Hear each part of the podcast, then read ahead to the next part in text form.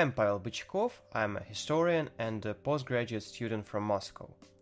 Maybe you are aware of some uh, aspects of Russian history, but today I want to talk about uh, a sphere that is mostly unknown in the West. I want to walk you through the evolution of the image of European Middle Ages in Soviet Russia, and through the changes of its interpretation, I want to show how changed the culture of Soviet Union. This is what I may call Soviet medievalism. And along with it, I want to walk you through the uh, cold streets of Moscow. Yes, that's also me, and it's very cold outs- outside, so brace yourself. Okay, then let's begin.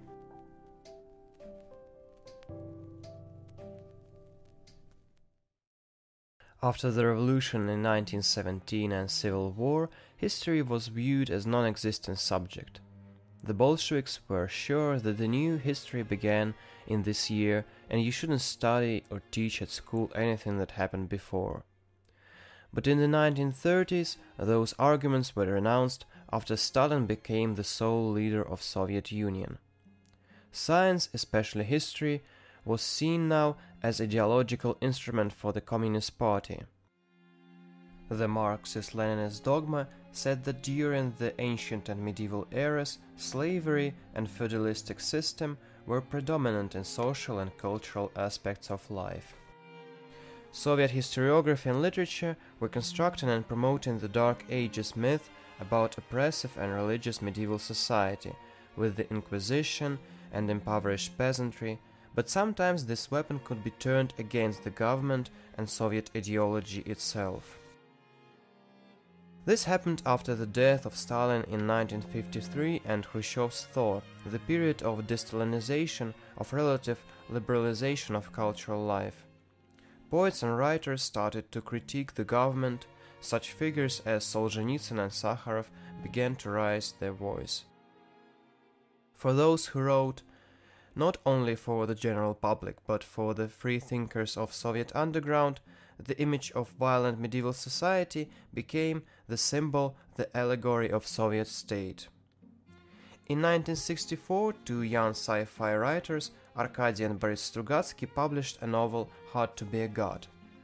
The main hero, Anton or Don Rumata, is uh, in this novel an undercover agent from Earth who tries to save educated and creative individuals from repressions on a medieval cruel planet.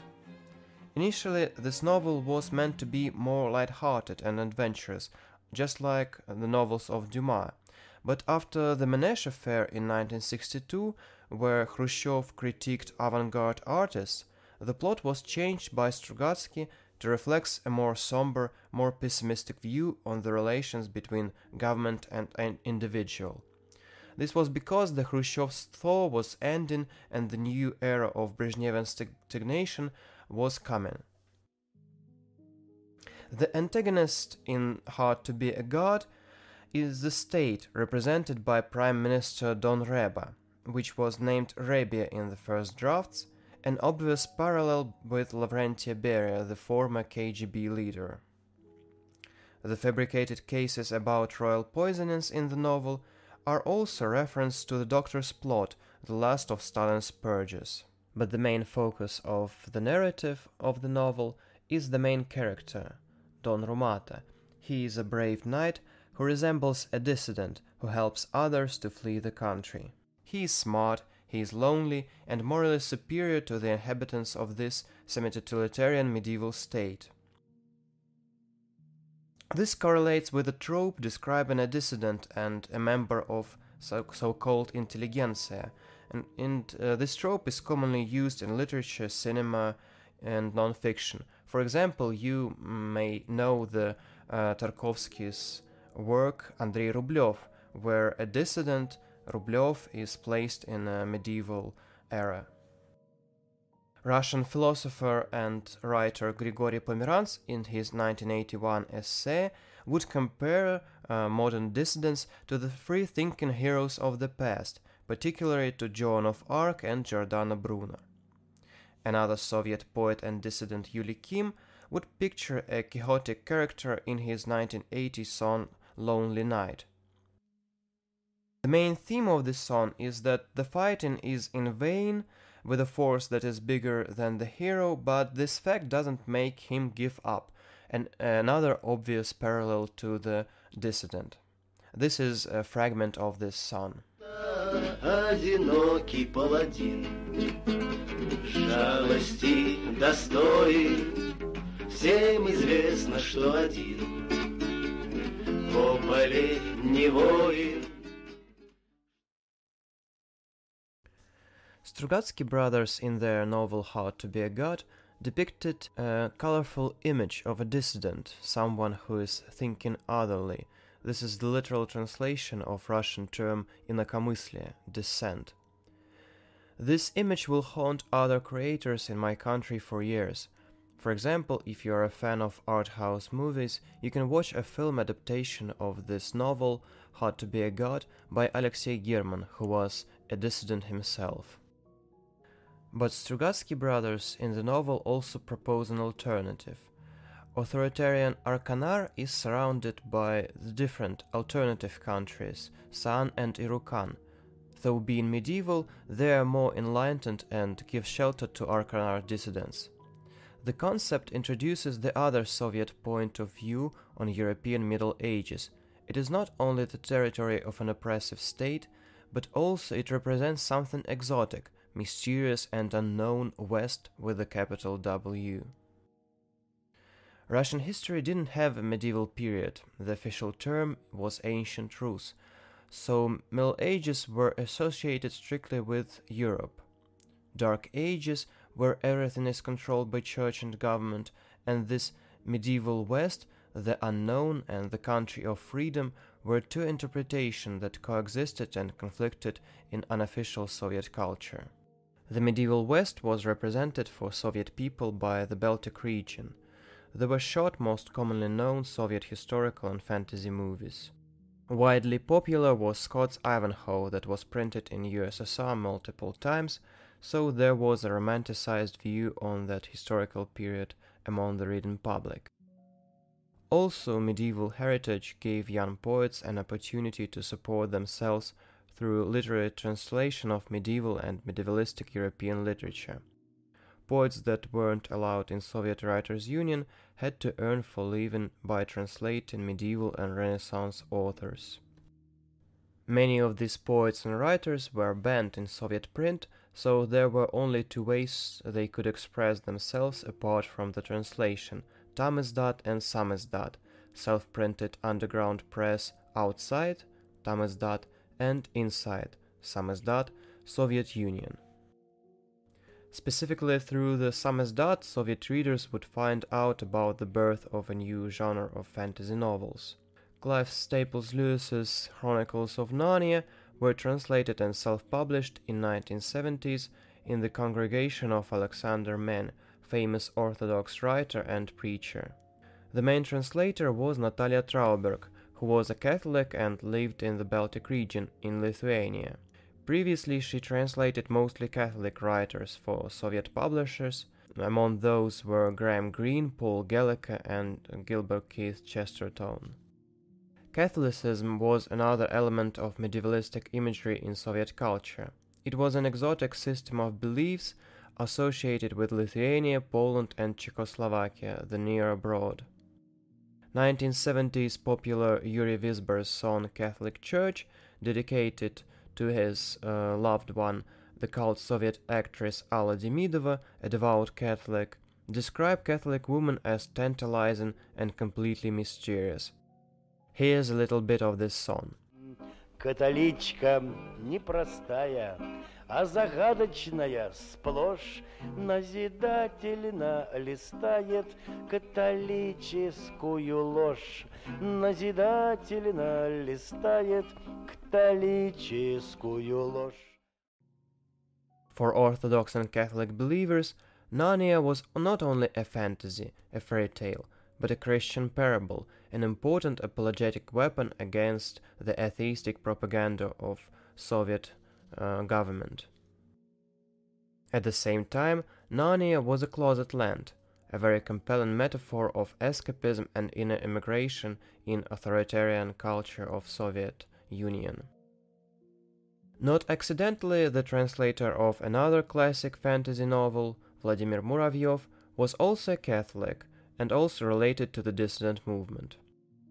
He had the idea of translating Tolkien's The Lord of the Rings since 1974. Later he found himself a co-translator, Andrei Kistiakovsky, who was also a censored translator and a very public anti-Soviet political activist. He translated Arthur Koestler's novel Darkness at Noon that was published in Samizdat and in Tamizdat. Due to translation of anti-totalitarian novel, Kistiakovsky was banned from Writers' Union. Meanwhile, in the 70s, Tolkien started to accumulate a cult following in USSR. In 1977, first proper translation of The Lord of the Rings by Gruzberg started to circulate in Samizdat. In the same year, Tolkien fandom was born. Young philologist Sergei Koshelov wrote a graduation work in the 70s about The Lord of the Rings and made a translation of its two chapters. Studying in Moscow, Koshelov and his friends gathered to discuss the novel and difficulties of its translation, and in a while they became obsessed with the lore of the book. Thus, the first Tolkien fandom in the 1980s arose in the Moscow State University. The most significant thing that Koshelov is known in this community is his song The Road Goes Ever On that he wrote in 1980s on Tolkien's verses. Soviet music was another area where one could find medievalistic motifs in it. In 1970, the label Melodia released an album Lute Music of 16th-17th centuries. There were late medieval melodies like Tourbillon, Galliard, or Green Sleeves. Other compositions were attributed to different Renaissance and Baroque composers. But all of them were actually written by an outsider Russian composer and musician Vladimir Vavilov, a lute enthusiast. Knowing that an album of archaic and religious music wouldn't be released under his name, he wasn't a member of Soviet Composers Union, he perpetuated a hoax. Nobody knew about it uh, at the time. He died in 1973 and his mystification would live on and only be revealed in 2000s. The album gathered a cult status. The main joke about bringing your date home at the time would be Would you like to listen with me to late music of 16th century at my place? One composition would gather even international fame due to Latvian opera singer Inessa Galante. It's uh, Ave Maria, you may know uh, this piece from the movie Donnie Darko,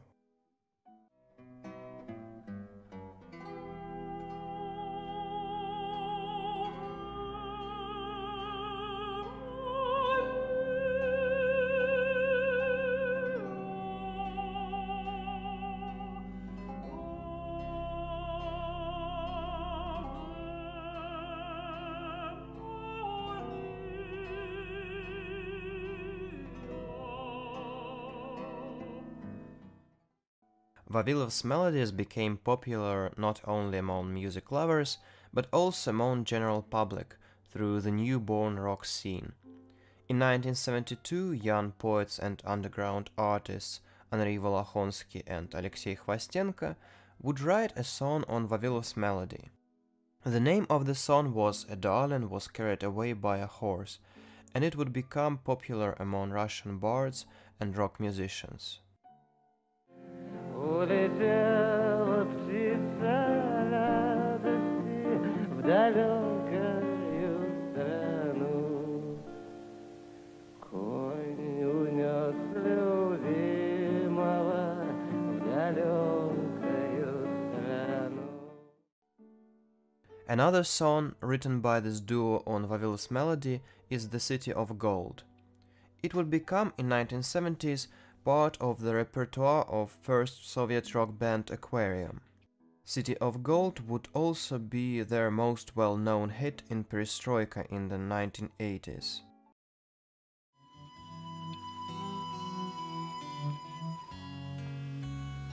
В небе голубом горит одна звезда, Она твоя, о ангел мой, она твоя всегда. Aquarium also recorded in 1981 two pieces on their album Triangle, an instrumental composition Guinevere with Celtic motifs, and a song called Death of King Arthur, which consisted of the lyrics from Malory's poem. Aquarium's interest in medievalistic motifs wasn't phenomenal. We can see the same tendencies in visual art of the 70s too. Soviet artist Dmitry Zhilinsky created in 1973 a painting Sunday, which was unusual. It's a tempera on the wood, and also visually it reminds one of Botticelli's, Uccello's or Van Eyck's works.